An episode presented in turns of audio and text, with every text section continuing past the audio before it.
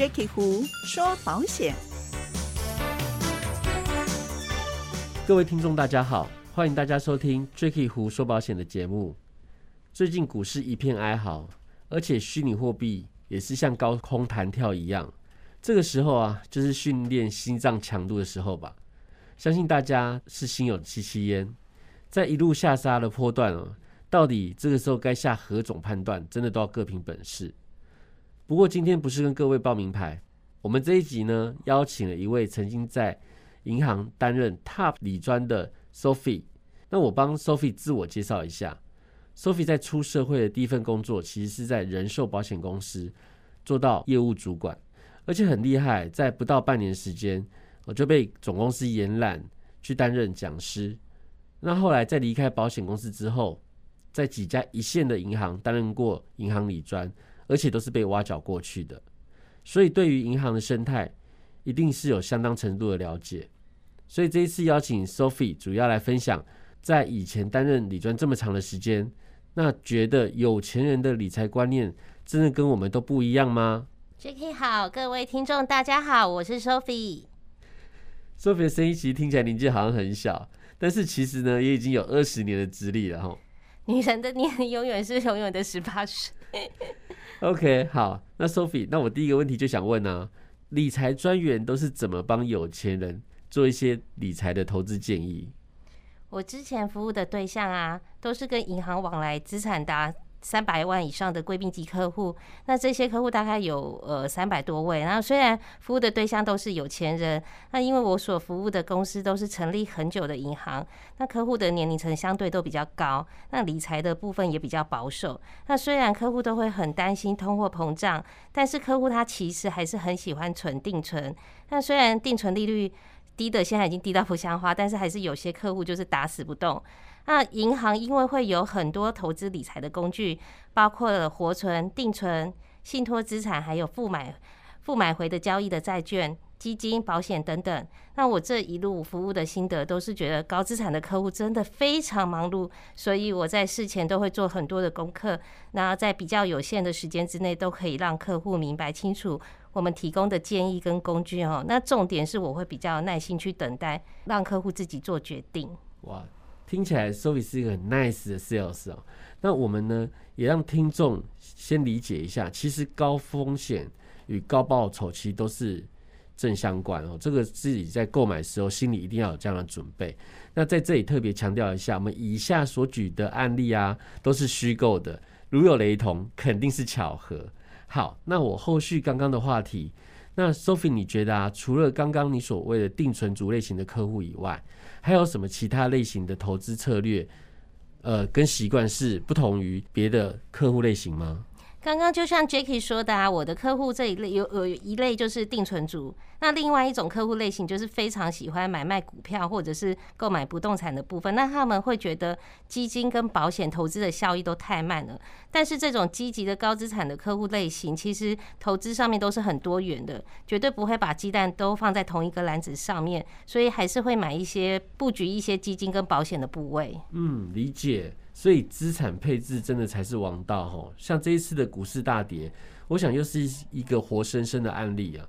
很多时候大家都是在事后才在找答案，但是投资本来就是有赚有赔，而且我相信没有任何人会知道明天到底会涨会跌。好，那听说 Sophie 也是在协助客户做理财建议的时候，其实也有很多体会，对吗？是的。呃，其实，在有一些事业有成的企业主，可能他们有的都要准备就是半退休的生活了。那我这边可以举一个案例哈，就是我有一个客户，他户头的定存他有好几百万元。那刚开始呢去拜访这个客户的时候呢，只要一有机会，我就会和客户提一下基金啊，或者是投资型保单。那这位客户他就会 马上去转移话题哦。后来才知道，客户他原来他曾经投资基金惨赔过，然后而且他也有投资雷曼兄弟，他是雷曼兄弟的。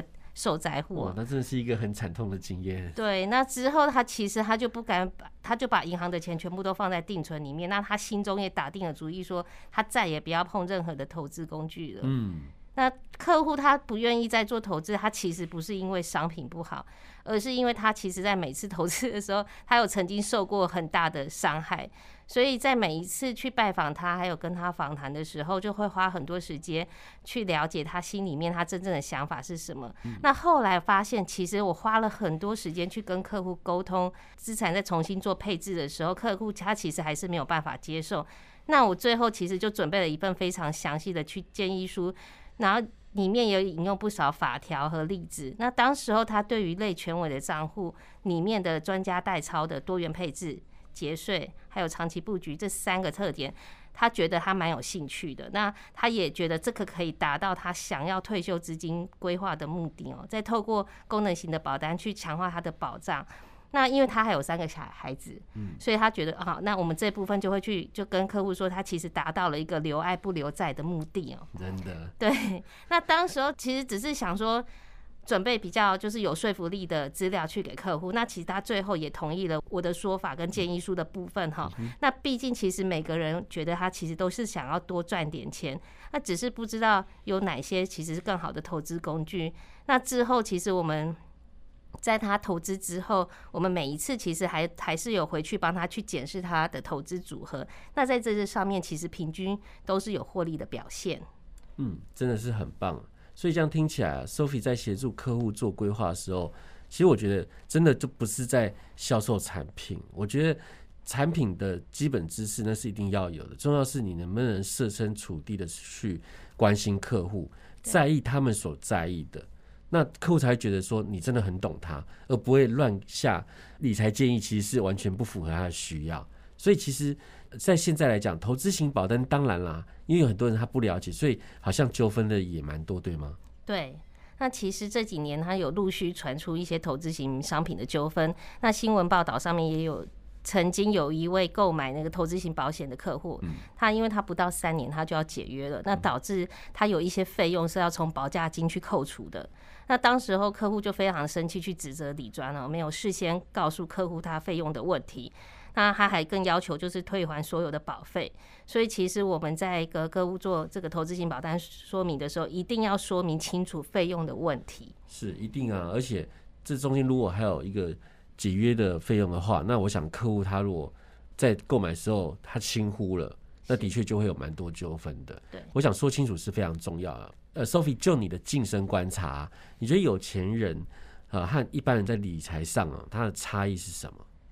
我觉得是一般人投资理财，他其实都很想获利，但是。差别就在于他内心承受度就很不够。是，可是每一个人投资一定是想赚钱啊，对不对？对啊，想获利是没有错啊。可是我的观察就有一些有钱人是嘴巴说很保守，但是他的内心其实他会还是很想获利。那在遇到景气波动的时候，股市震荡时啊，其实有钱人的风险程度也是比较高的。哦，是这样子吗？对，有钱，因为有钱人实在亏太多啊。你看他的人生可能经历过倒钱啊、投资失利、被朋友骗啊等等啊，无奇不有。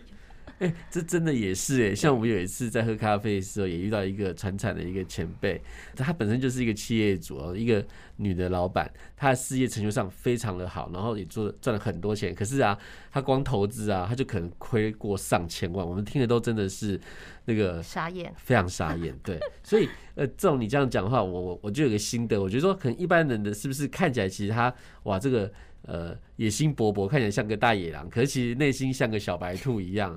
那刚好高资产的类型就正好颠倒，他可能看起来像小白兔，跟你讲说啊，我的报酬也许不是要求要很高，可事实上他其实啊内心就是一只大野狼，是不是就是有这样的想法？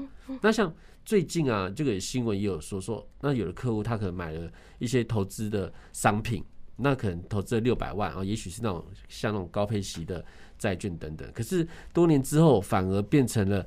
三百多万啊，加加配息，连本金都没回来，像这种状况也是屡见不鲜。是。其实我们会推荐的投资型保单，相对的费用率都比较低，然后有一些类权委的商品，其实绩效也是都还还不错。那主要是还是遇到这个，就是假设客户的呃投资的商品它有上下波动的时候，其实我们一定是勇于去面对客户，及早会去跟客户说明他现在的状况，不会等到说哦客户发现了他的他的资产的部位可能是已经严重的损失的话，才去。通知客户，或者是客户自己来来找我们。来找你就完蛋了，来找我就完蛋了。像雷曼的时候，雷曼的时候其实很可怕，因为有一些客户还有我听说的啦，就是还有带枪到银行找李专。哇，这也太严重了吧？对，其实李专后来都吓得要命。是是是，因为呃，我觉得其实，在投资的部分啊，真的，其实有时候说实在的，有钱也很忙嘛，哦，他其实有时候也真是仰赖一位专业的理财专家。但是如果万一这个投资环境并不是我们所能够预期的嘛，所以刚刚提到。在金融海啸的时候，其实那时候二零零八年雷曼兄弟投资公司，其实当时还是美国前四大的投资银行之一。那其实你看它够大了，其实那时候真的在很多的投资的时候，那时候很多理专呢，其实也真的都信誓旦旦的说，其实雷曼兄弟是这么百年的企业，怎么可能会倒？哦，大家可能都觉得不太可能。就你看，当时就是宣告破产了，然后真的也是引起了全球的一些金融海啸。那我觉得，尤其这个雷曼兄弟的倒闭的风潮啊，它其实它的延烧，其实呃，就如同刚刚 Sophie 说的，其实呃还有带枪的哦，这真的很夸张。像我们是听到我们楼下李庄还被泼咖啡哦，因为他真的是损失太惨重了。听说后来还有很多金管会也呃介入，然后要求银行可能要有一些契约的一些回补嘛，哈，去做一些协商。哦，那所以话说回来，当客户资金部位很大的时候，其实李专说实在的，他其实心理压力一定也很大吧？对，因为要帮他做理财配置的时候，对，然后像有一个客户，可以举个例子哈，有一个客户他是科技业的一个大老板哈，那他年纪大概五十几岁，那他光放在银行的资产就高达一亿多，嗯，那其实我们为了要约访这样的客户，我们都花了很多精神了。那这这种老板，因为他非常的忙碌，他一年之中有半年以上，他都要去国外去出差哦。那加上他年纪比较大，那他理财其实他相对的就是更保守。那大部分的资产他都是放在定存的。那如果他有买基金的话，他的过去的习惯都大概二到三趴获利，他就会出场哦。见好就收。对，见好就收。那面对这样大客户的时候，其实我们在之事前就会做，就是要做好功课这样子，否则一旦被问到，这机会就飞了嗯。那我们在做解说的时候，就是把握几个重点哦，就是不啰嗦，讲重点，因为老板的时间非常的宝贵哈。那数字跟例子的跟一些分析的表格都要非常的清楚跟具体哦。那做到这样子，他才有办法去说服他，才有成交的机会。是对。那我们常常不只有在和就是客户啊去建立良好关系之外，像他的可能。身贴身的秘书啊，或者是其他办公室其他的同事，也是是需要花很多心思去建立良好的关系。那每次去拜访的时间呢？因为我刚刚一直强调，其实这些老板他时间都很宝贵的，所以其实我们要注意每次约访的时间，要打通关，对，了解就是老板的就是这些的习性哦。对，那其实因为有少数不不的客人，他是会因为投资他的绩效不如意的时候，他就会翻脸不认人。所以其实我们在说明商品的时候，就会告诉他，像假设是保单的话，保单的费用，我们除了跟他说明之外，就是还会让他签署一些书面的文件哈，保护客户之外，我们同时也保护我们自己李专这边。那大部分的客户现在是都还可以理解的，是对，因为其实刚刚 Sophie 有说说，其实有时候，尤其是在大跌的时候，其实我们常常都在了解都是客户这边的心态，其实。李专其实自己都很紧张，自己也很受伤，对不对？因为因为都觉得有受伤，呃，对，因为都其实自己可能都觉得说，哎，我这样配置是没问题，可是这个往往都出乎意料嘛，对啊，因为本来这个股市各方面这个呃各方面市场的行情是一直在变动当中的波动当中的。那听起来其实 Sophie 的客户也是比较算不错的，这个客户也算理性哦。那可以告诉一下听众朋友，像。呃，Sophie，你觉得啊，要怎么样才会知道客户实际对于这个风险的承受力？因为你刚刚有提到嘛，就是说，呃，大野狼跟小白兔，我们可能用肉眼看不太出来，对不对？心态上，那你都是怎么样去呃知道客户的这个它的风险属性？其实一开始的时候，我们都会帮客户做风险属性评估的部分，就是 KYC。哦，对。KYC 就它是一张风险属性评估的一个测验哈，那 KYC 它的意思是 Know Your Customer，它就是了解你的客户。那其实银行在提供金融商品或者是服务前的基本动作，主要是了解他客户的承可以承受的能力。那了解之后，我们才可以提供合适的商品去给客户。那之后才会减少跟避免一些金融消费争议的发生哦。对，那我们银行。除了就是让客户填写这张 KYC 之外，那里面它其实有个人基基本资料，那包含了这些财务背景啊、资金的来源跟客风险的偏好、投资经验还有需求的属性。像属性的话，我们银行是有分就是 R one 到 R 五的部分。那例如什么保守型啊、稳健型、积极型等等。那因为它不同的属性，它会有代表就是客户他对风险承担的程度不同。做完这个表格之后，就可以客户知道说，哎，我自己的承受度在哪里？那我们就会去帮他做符合客户可以承受的商品。OK，你觉得准吗？我觉得蛮准的啊。好，那现在是有机会啊，可以请 Sophie 来教听众怎么样来了解自己的这个风险属性，好吗？好。OK，太棒了。那我知道，除了 KYC，当然还有 KYP 啊，就是 P 就是 Project 嘛，就是产品，也要了解你的产品。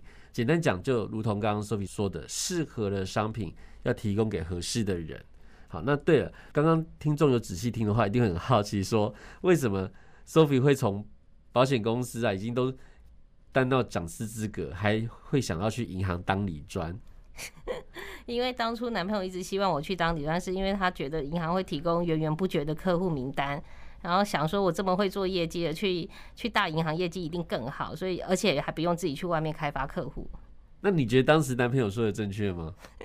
不好说。OK，好，但我知道啦。其实现在理专真的是蛮辛苦的，因为呃，除了主管有时候要陪同去去拜访老板以外啊，我还有听说过，连假日啊，客户在很忙的时候，都在请理专帮忙送小孩子去补习。你有有没有听过这样的一个状况？我是没有 送小孩子去补习啊，但是有送客户的小孩送便当去给客户的小孩。你看是不是？真的是，所以各行各业都有他的辛苦的一面哈。好，那呃，我想今天呢，其实有提到有关类权委的保单。那我觉得说类权委保单，它其实有一些特性，例如说，呃，一般来讲它属于一次性的缴费，也就是所谓的趸缴。那投资大概呃有一个很重要的地方是是由委由专家来操刀，那有的会有配息的机制。那我觉得很重要是大家可能都注意好的部分。那其实有时候你要去注意是它的净值的波动。好，那我觉得呃像净值波动以外，还有它其在赎回的部分，或者是在它配息的部分，它可能会有跟本金减损会有相对的关系。哈，有的是会有这样的联动。所以呃我常会。分跟客户分享，就是说，其实商品好坏是一回事，重点是我们自己不能一知半解，因为我觉得一知半解才是最大的风险。好，那我想，Sophie，大部分的有钱人后，呃，到底你觉得啊，都是真的投资获利赚大钱，还是都是本业赚钱的？大部分应该还是本业要赚钱才会有财，是本业赚钱嘛？好，所以呢，在这里。最后跟大家呼吁一下，我们大家还是要在本业好好打拼啊！好，投资当然讲有赚有赔哦。那我觉得理财规划是顾及方方面面。那保险的本身是一个很专科的服务，那条款也繁琐，需要具有相当专业的知识和经验。市场上当然充斥很多投资讯息啊，保险问题，我相信你一定要去问有这些相关证照的从业人员。有的业务员可能说这不好那不好，可是他可能也没有这样的证照。甚至于他也没有这样的销售经验，那如果都没有的话，你何来能够听他的配置的建议？那我觉得其实风险性反而是更高，所以我觉得大家还是要找专业的来啊，像我们自己找健身啊或营养方面，我们大概是会请教练嘛，对不对？好，给我们一些专业的建议。那我想今天特别的邀请 Sophie 也是分享他多年理专的私密经验。非常感谢他，也非常谢谢 Jacky 给我机会和节目听众分享哦，谢谢大家。